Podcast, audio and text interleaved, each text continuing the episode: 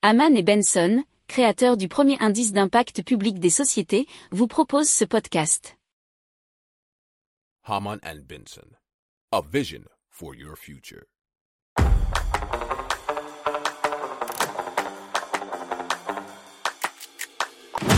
Économie, tech et innovation, hydrogène, énergie. Le journal des stratèges. Présenté par Boris Kahl. Bonjour à tous et bienvenue dans le journal des stratèges consacré aujourd'hui à l'économie et aux finances. Au sommaire, on va vous parler des créances bancaires douteuses et de la Banque Centrale Européenne eh bien, qui va se pencher un petit peu dessus en 2023. Euh, en immobilier, on va vous parler bien du nombre de prêts qui est en chute, en chute libre même, et euh, des clients de RTVE qui recevront un remboursement de presque 2 milliards d'euros. Très prochainement, vous écoutez le journal des stratèges numéro 352 et ça commence tout de suite.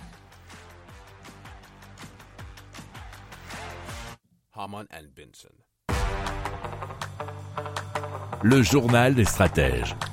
Et donc les autorités de supervision au sein de la Banque Centrale Européenne se concentreront cette année sur les créances douteuses des banques de la zone euro, car certains établissements ne disposent pas de provisions suffisantes ou tardent à reconnaître le problème, a déclaré la Banque Centrale Européenne dans des propos repris par challenge.fr. Alors la BCE estime que les banques de la zone euro disposent en général de bien plus de fonds propres que nécessaire et que la hausse des taux d'intérêt a permis de compenser l'impact économique. Alors la BCE note toutefois que 24 banques n'ont pas répondu aux ententes en matière de couverture des crédits non productifs et les invite donc à s'y atteler cette année.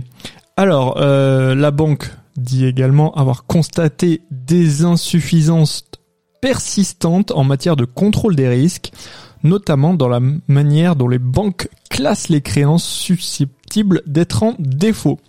Alors, selon Andrea Enria, responsable de la supervision du secteur au sein de la PCE, les banques doivent remédier aux faiblesses persistantes, notamment dans le cadre du contrôle des risques et de la gouvernance, et évaluer l'évolution de la situation de manière prudente. Voilà, voilà. Si vous aimez cette revue de presse, vous pouvez euh, vous abonner gratuitement à notre newsletter qui s'appelle La lettre des stratèges, LLDS, qui relate, et cela gratuitement, hein, du lundi au vendredi, l'actualité économique, technologique, énergétique, mais aussi de l'hydrogène, et puis de tout ce qu'on trouvera super intéressant pour votre vie.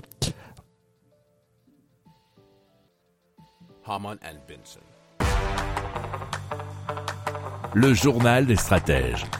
Alors l'Observatoire Crédit Logement CSA a euh, bien déterminé que le taux moyen des crédits immobiliers atteint 2,59% en janvier contre 2,34% en décembre. Il faut savoir que ce taux moyen était de 1,12% en janvier 2020. Donc vous voyez, ça a plus que doublé.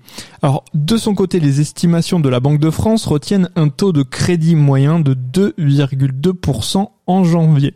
Alors, en glissement annuel, la production de crédit, et là c'est quand même assez important et significatif, est en baisse de 23,5% fin janvier. Il faut savoir que si on prend sur un, an plus tôt, il y avait une hausse de 8%. Hein, donc euh, le marché euh, de l'immobilier est, on va dire, pour l'instant, euh, un petit peu sur le reculoir. La Banque de France note également une baisse de près de 10% de la production en janvier par rapport à décembre à 13 milliards d'euros.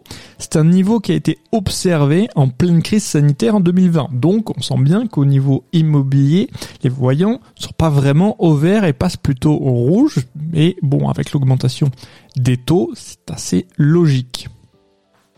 Si vous aimez cette revue de presse, vous pouvez euh, vous abonner gratuitement à notre newsletter qui s'appelle La lettre des stratèges, LLDS, qui relate, et cela gratuitement, hein, du lundi au vendredi, l'actualité économique, technologique, énergétique, mais aussi de l'hydrogène et puis de tout ce qu'on trouvera super intéressant pour votre vie.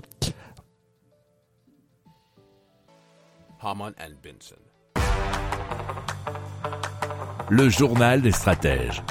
Alors RTE va restituer 1,9 milliard d'euros à ses clients avant le 15 mars en raison des recettes exceptionnelles encaissées par le gestionnaire des lignes à haute tension françaises en 2022 sous l'effet des tensions sur le marché de l'électricité, c'est ce qu'a annoncé la commission de régulation de l'énergie.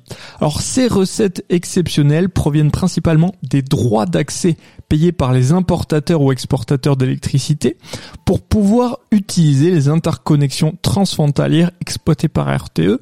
C'est euh, bfmtv.com qui nous l'explique. Alors Enedis et les entreprises locales de distribution seraient en volume les principales bénéficiaires du versement de RTE, ce qui se traduirait par une moindre hausse des tarifs d'utilisation des réseaux publics de distribution d'électricité dans les prochaines années. Alors, cette restitution, elle concerne également près de 380 clients industriels, dont 200 électro-intensifs. Vous savez, ce sont les gros consommateurs d'électricité. Alors, dans les industries de la chimie, métallurgie, papier, carton notamment. Alors, pour eux, ce versement exceptionnel viendra en déduction de leur facture au titre du TURP HD TB. Alors, elle permettra d'atténuer donc à plus long terme d'éventuels rattrapages tarifaires qui seraient appliqués aux consommateurs du fait de surcoûts subis par ces distributeurs.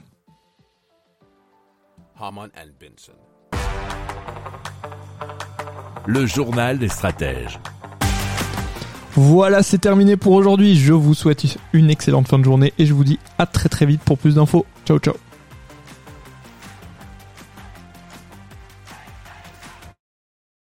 Pour approfondir ces sujets, abonnez-vous à la newsletter de Haman et Benson et écoutez nos autres podcasts que vous retrouverez dans les notes de l'émission ou sur notre site internet.